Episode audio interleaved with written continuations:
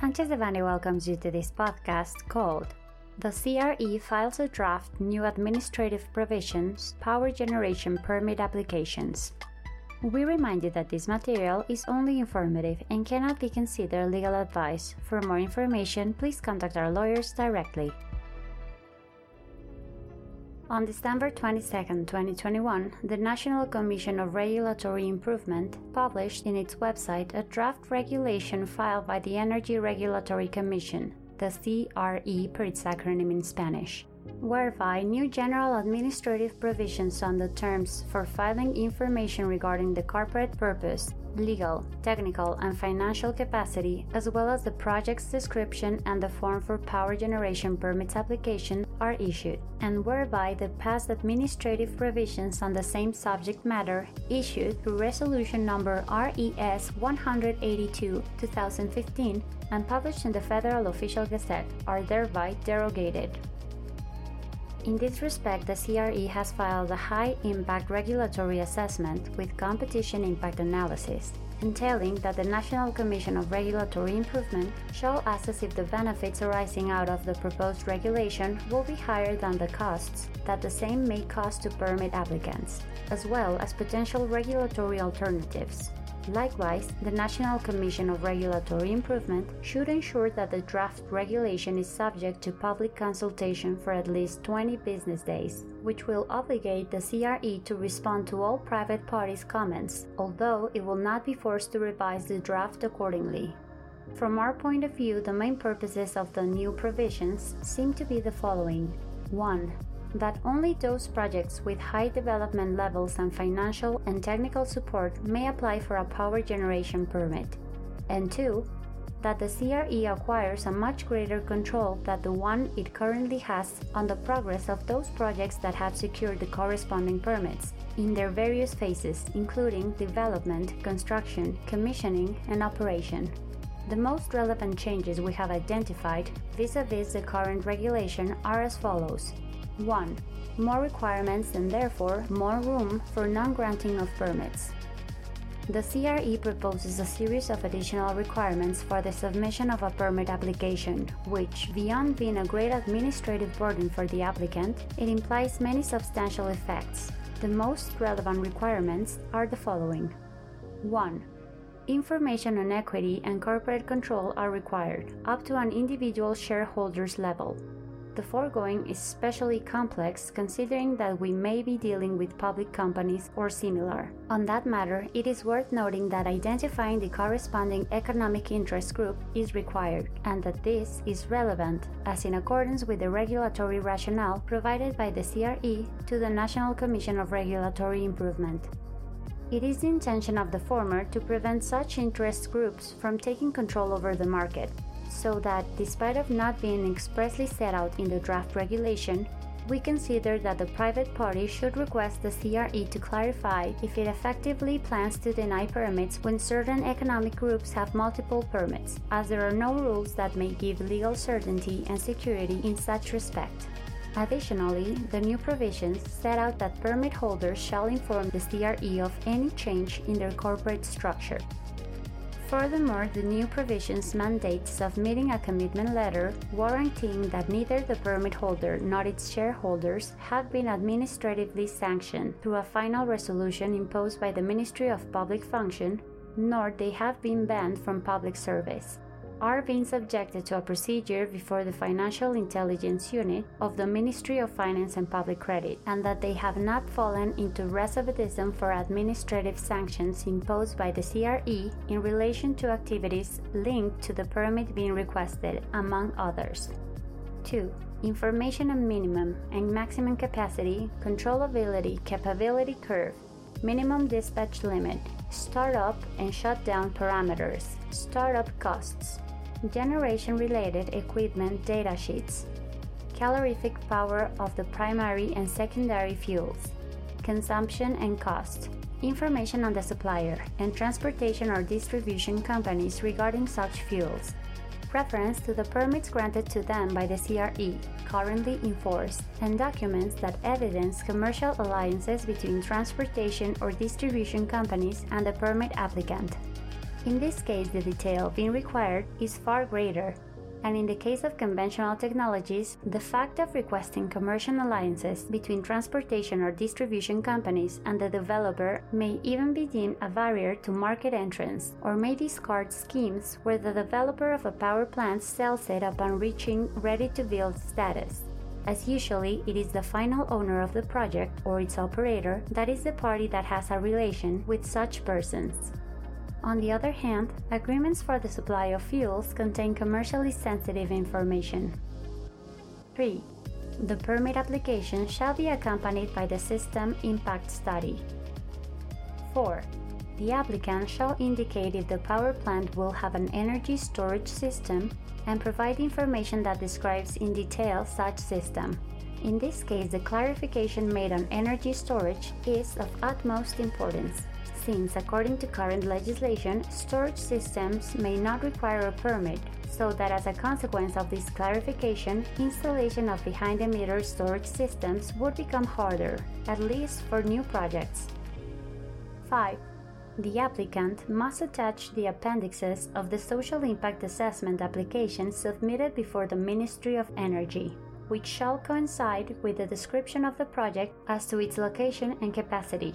To this effect, it is not clear why the capacity shall coincide at all moments, as it is not relevant in every case for the social impact assessment. For instance, in the case of a photovoltaic power plant, since the change may be made to reduce or increase capacity using panels with greater specifications without modifying the extension of the project. 6. The applicant shall provide a detailed works program. 7 the business plan shall contemplate a. the amount of investment in Mexican pesos, attaching supporting documentation, breaking down the cost for civil, electric, and mechanic works, security systems, facilities, equipment, lands and or vehicles, technology, procedures, and including a commitment letter whereby the applicant undertakes to submit the documentation supporting the investment effectively made upon operation commencement. B internal rate of return. C. Operation and maintenance costs. D. Capital flow. E. Expected operation span. F. Total expected income. G. Debt capital proportion. And H. Financing amounts, terms for repayment, and expected interest rate. This requirement is important as the CRE will have access to sensitive financial information, especially if one bears in mind that such information shall be precise, given the fact that the permit holder shall report to the CRE any changes to its business plan. Due to the fact that it is not expressly mentioned, it will be necessary to request clarification on whether the CRE may deny permits based on such information. 8.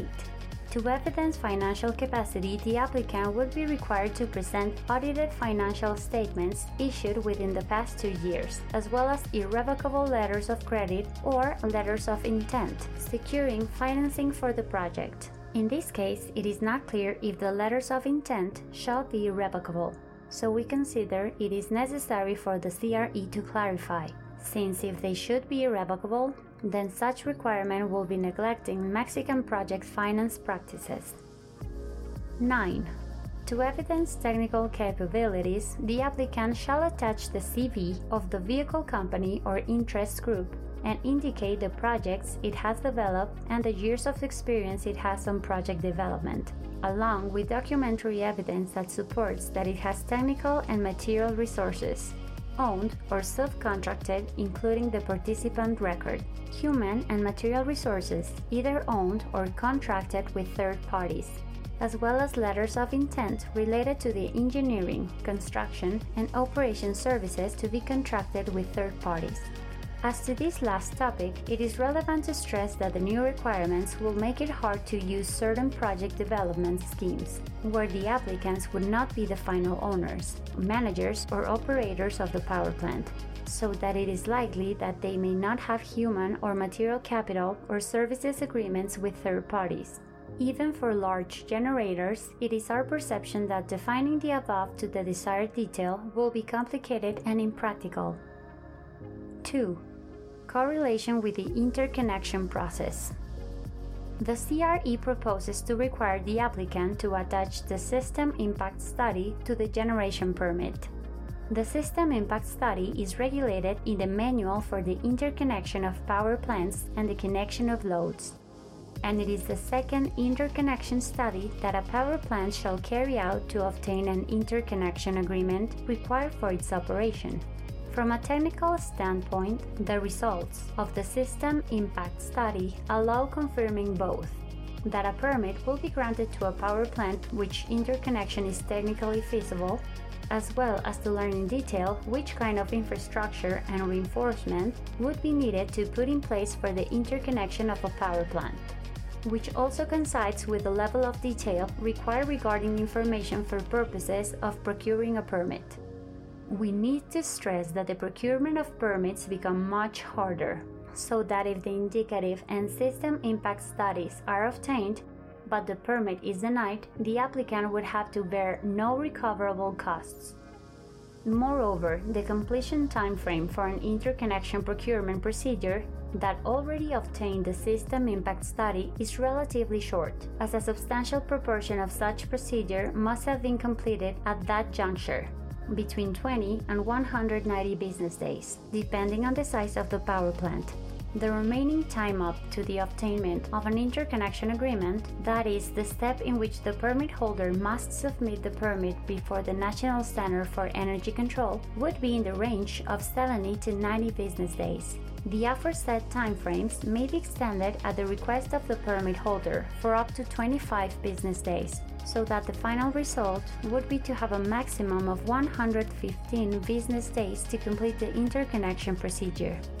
The above is relevant since the maximum legal timeframe for the procurement of a permit is around 115 business days. That is, if both processes would only be compatible if the applicant of a permit requests an extension to the interconnection procedure timeframes. The National Center for Energy Control and the applicants use the maximum periods for the preparation and request of studies, respectively, and the CRE fully abides by the timeframes which in practice would be likely to represent a very frequent issue for projects.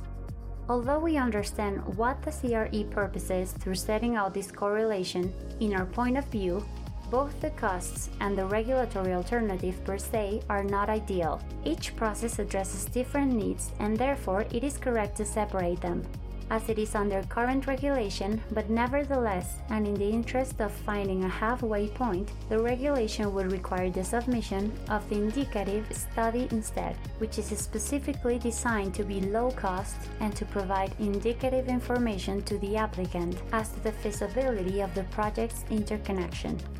In any case, the bottom line expected from this regulation is for the permit procurement process timeframes to be reduced or for the interconnection manual timeframes to be increased so that both timeframes are consistent one another. Last but not least, it is worth noting that Article 31 of the Regulations to the Electricity Industry Law sets out that the granting of permits and authorizations of the CRE will not be conditioned to the fulfillment of obligations or procurement of authorizations or permits required by other government bodies, for example, the National Center for Energy Control. So that it is questionable if the CRE has the legal authority to require the system impact study which may be deemed an obligation or similar to an authorization. 3. Compliance control over the detailed works program. Currently, the works program that a permit holder shall comply with has around two and three milestones, namely the works commencement, completion thereof, and the attainment of commercial operation. The detailed works program that is submitted for requesting a permit has indicative purposes and serves also for justifying the activities that were performed. Seemingly, the CRE proposes in the new provisions to require the applicant to break down the binding milestones of the works program so that it identifies at least the commencement and completion of the following 1. Previous activities, which correspond to purely development activities previous to construction. 2. Works commencement, which correspond to preliminary activities related to civil engineering, facilities, and equipment design. and the procurement of civil works, electromechanical works, material, and equipment. 3. Construction of the power plant broken down into civil works, electromechanical works, transmission line construction, and substation construction. 4. Commissioning, including commercial operative tests, pre operative, operative, and performance tests. 5. Commercial operation. In this case, the CRE clarifies that it shall coincide with the attainment of operation under normal conditions, as declared by the National Center for Energy Control, taking into account compliance with the grid code and the technical specifications validation. According to the new provisions, each phase triggers at least 1 a so called status of each permit, without being clear as to what legal effects entering into those statuses may have, independently from its causes. 2. Report obligation as discussed in numeral 4. And 3. The obligation to notify of the attainment of commercial operation. Moreover, the CRE is proposing to set out obligations for permit holders consisting in the obtainment of authorizations or permits required by other authorities with respect to the permitted activity at the beginning of the commissioning phase. On the other hand, the new provisions contemplate the obligation to report to the CRE after the commercial operation date of the execution of contracts between the permit holder and the fuel supplier, transportation company, or distribution company, as well as all documents evidencing the potential commercial relation between them. Finally, Article 131 of the Electricity Industry Law establishes that the CRE may revoke the permit in the event the permit holder fails to commence the activities thereunder in the time frames set out, and also in the event the permitted activities are carried out in terms different from those established in the permit. Therefore, the new provisions are opening the window for any deviation of the works program to be a revocation cause provided that the corresponding milestone is included or referred to in the permit body. 4. Report obligations and others. The new provisions propose to establish new report obligation to permit holders. We consider that the most important are as follows. 1. The permit holder shall submit before the CRE within 90 calendar days following the permit granting the Organization and Procedures Manual, the mechanisms for control of operative, accounting, and third parties information, its code of conduct, and others.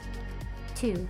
Provide a works progress report every 60 business days, counted as of the commencement of each works program phase.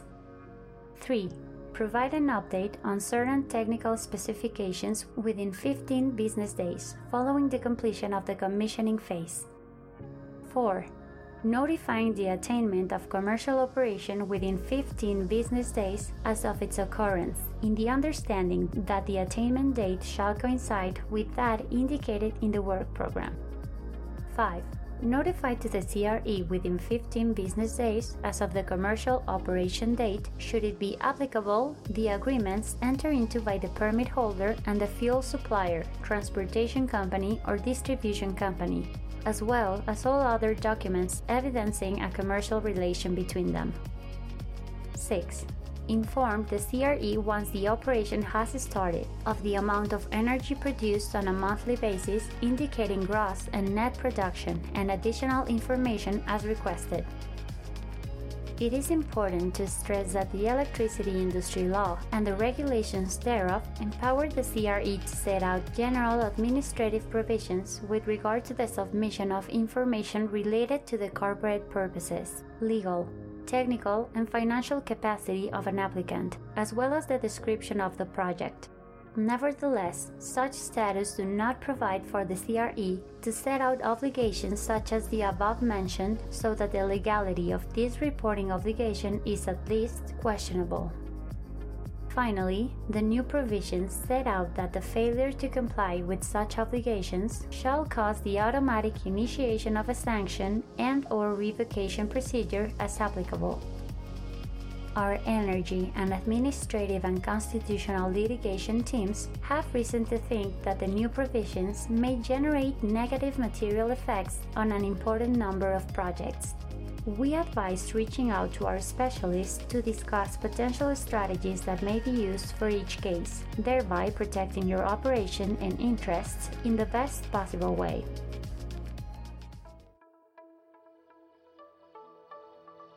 This content was prepared by José Antonio Postigo Uribe, Gerardo Prado Hernández, Guillermo Villaseñor Tadeo, Alfonso López Lajud, José Antonio Telles Martínez, Mauricio León Alvarado, Tania Elizabeth Trejo Galvez, and Paulina Doen Castillo, members of the Energy Industry Group. For any questions or comments on this material, please contact us directly or visit our website, sanchezdevanny.com.